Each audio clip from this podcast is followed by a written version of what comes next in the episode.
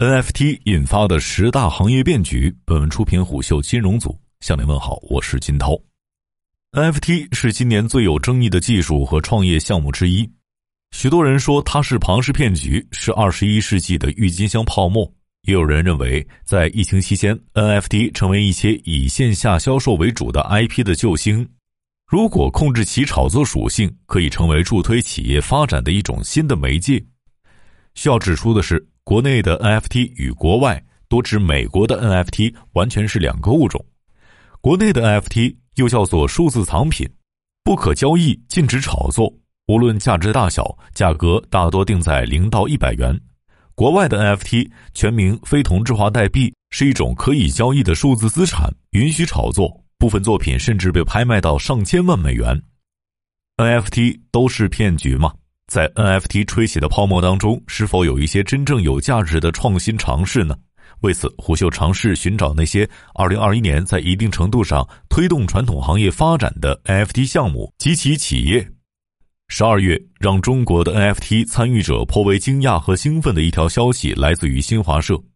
二十四号晚间，新华社推出了基于区块链 NFT 技术的新闻数字藏品，全球限量发行十一万个。一名业内人士向虎嗅透露，新华社此次发行的 NFT 基于腾讯智信链，在月底或者明年年初，他还将和蚂蚁合作，基于蚂蚁链发布 NFT 作品。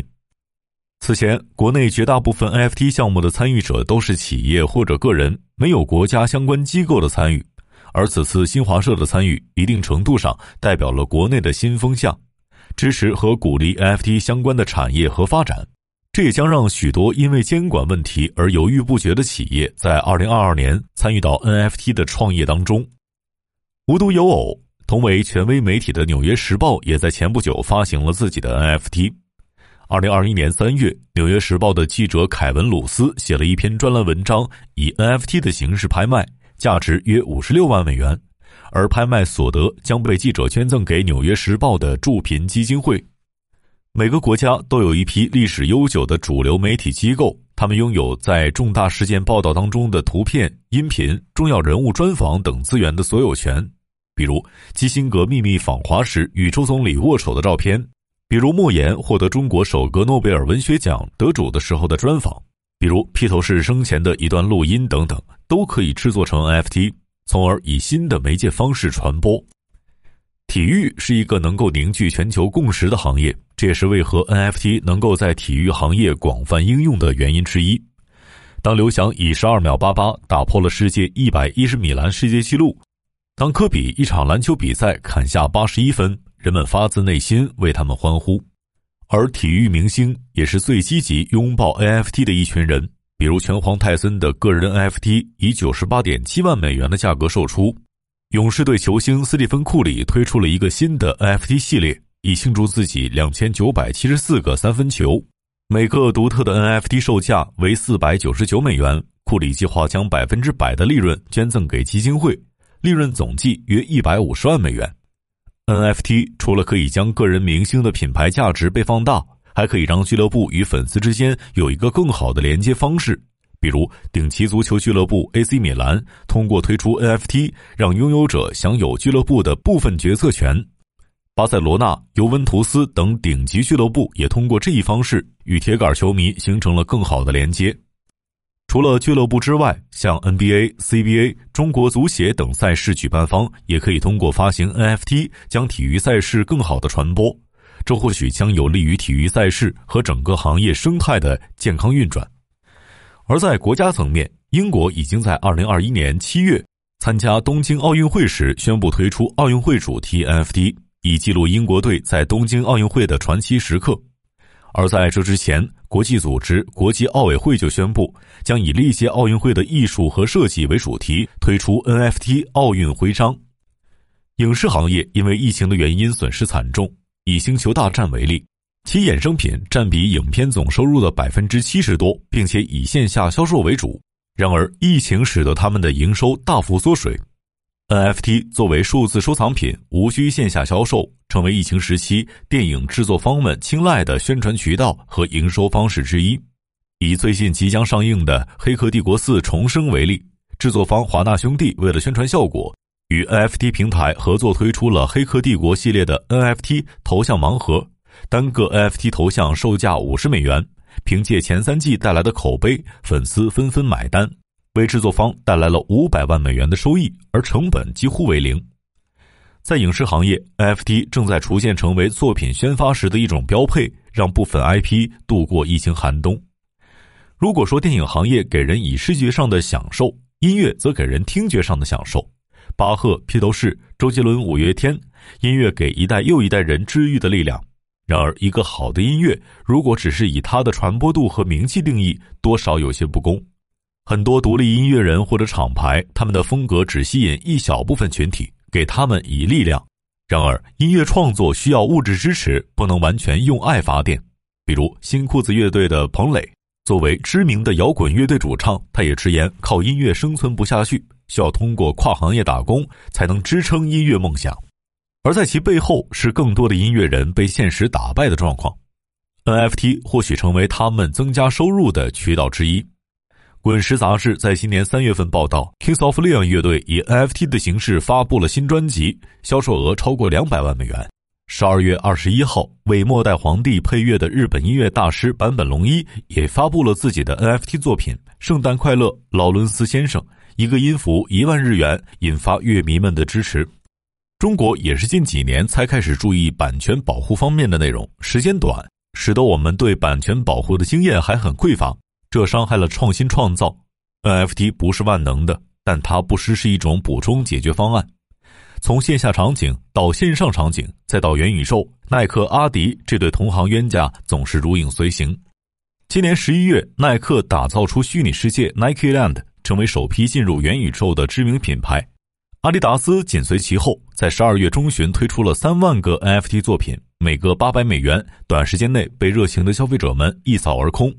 第一次尝试便赢得了近两千两百万美元的收入，而这对于上季度利润五亿美元左右的阿迪达斯来说是一笔不小的收入了。耐克似乎比阿迪达斯领先一步，它的虚拟球鞋帝国已经初具规模。耐克不仅自己成立了元宇宙工作室，在区块链等领域频频出手申请相关的专利和商标。据《纽约时报》的分析，他还以两亿美元天价收购了虚拟球鞋公司 RTFKT。在盈利能力上，这家在二零二零年一月诞生于英国的初创企业，曾在年初以短短七分钟的时间售出了六百多双 NFT 球鞋，收入超三百万美元。在快销赛道，知名度就是金钱，这也是国内外的企业都相继进军 NFT 的原因之一。今年十二月，国内茶饮品牌奈雪的茶在品牌六周年的生日上，正式官宣了一个元宇宙的 IP 形象 Nayuki，仅一秒售罄。值得一提的是，此前国内发行的 NFT 多是互联网巨头，奈雪也因此成为了第一家在国内自主推出 NFT 数字藏品的消费品牌。而在国外，百事可乐、可口可乐、肯德基、麦当劳也都各自推出 NFT 作品。这些消费巨头的玩法也是层出不穷，盲盒、图片、视频、实物等等。相同点是有百年积累的品牌形象背书，他们的 NFT 总是能够在短时间内售罄。而各品牌的 NFT 价值也间接的说明了他们在消费者心中的分量。汽车行业也在掀起一阵 NFT 热潮。一位区块链公司 CEO 向虎嗅表示，NFT 更像是一种数据库技术。目前，车主的驾照信息等数据都在车管所，行驶数据都在汽车厂商手中，普通人没有数据的控制权。而在未来，相关单位可以把个人数据都以 NFT 的形式放在区块链上。车刚出厂的时候就生成 NFT，这样每一方都能很好的使用数据。目前，劳斯莱斯、法拉利、保时捷、宝马等主流汽车品牌都已经进军区块链，并且推出了自己的 NFT 作品。劳斯莱斯在今年十月底，为了宣传自己的下一款 Black Badge 车型，并把同款 NFT 作为赠品送给车主。而法拉利则更进一步，他已经与瑞士的一家 NFT 公司签署了一项多年期协议。将由后者为其粉丝创造数字内容。法拉利敏感地发现，未来为用户提供 NFT 服务已经成为了一种必要。在国内，汽车行业也积极与互联网巨头合作，推出汽车相关的 NFT 数字藏品。前不久，宝马汽车在腾讯的 NFT 平台幻盒上发布了五百份数字车型藏品，目前已有近三万人报名参与。中国造车新势力智己汽车、长安欧尚也在 NFT 领域展开布局。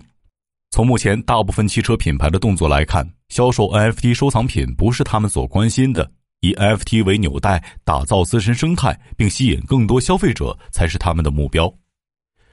房地产行业，一万美元的虚拟房是天然广告牌。当现实的房产压得年轻人喘不过气时，已经有一批人在元宇宙中买卖虚拟房产了。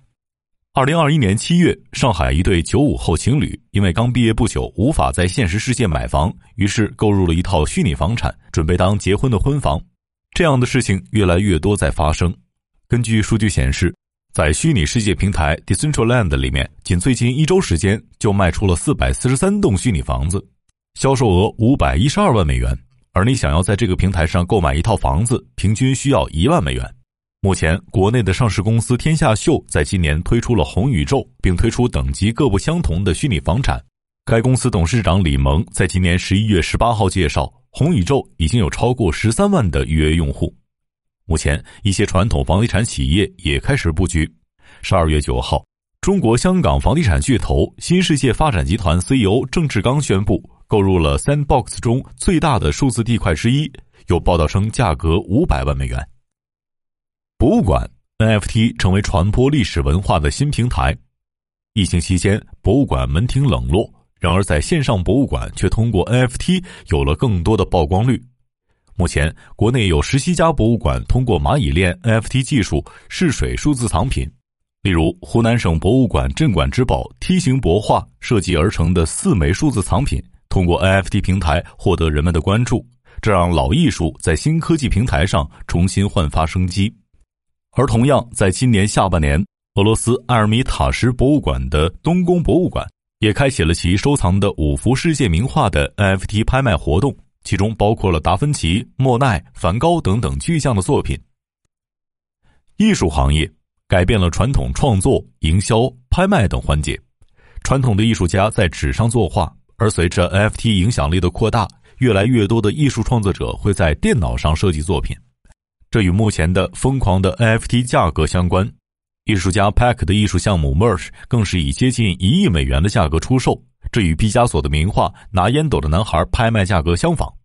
毕加索的画作历经五十多年，而 NFT 的创作才仅仅几年就达到了和世界名画的价格相仿，就事件本身而言显得十分魔幻。二零二一年，很多人对世界变化最深刻的印象就是 NFT 的出现改变了他们的生活。在柯林斯词典最新发布的二零二一年报告当中，NFT 打败了元宇宙和加密货币，成为了唯一的年度词汇。不知不觉中，NFT 已经渗透到我们生活的方方面面，衣食住行。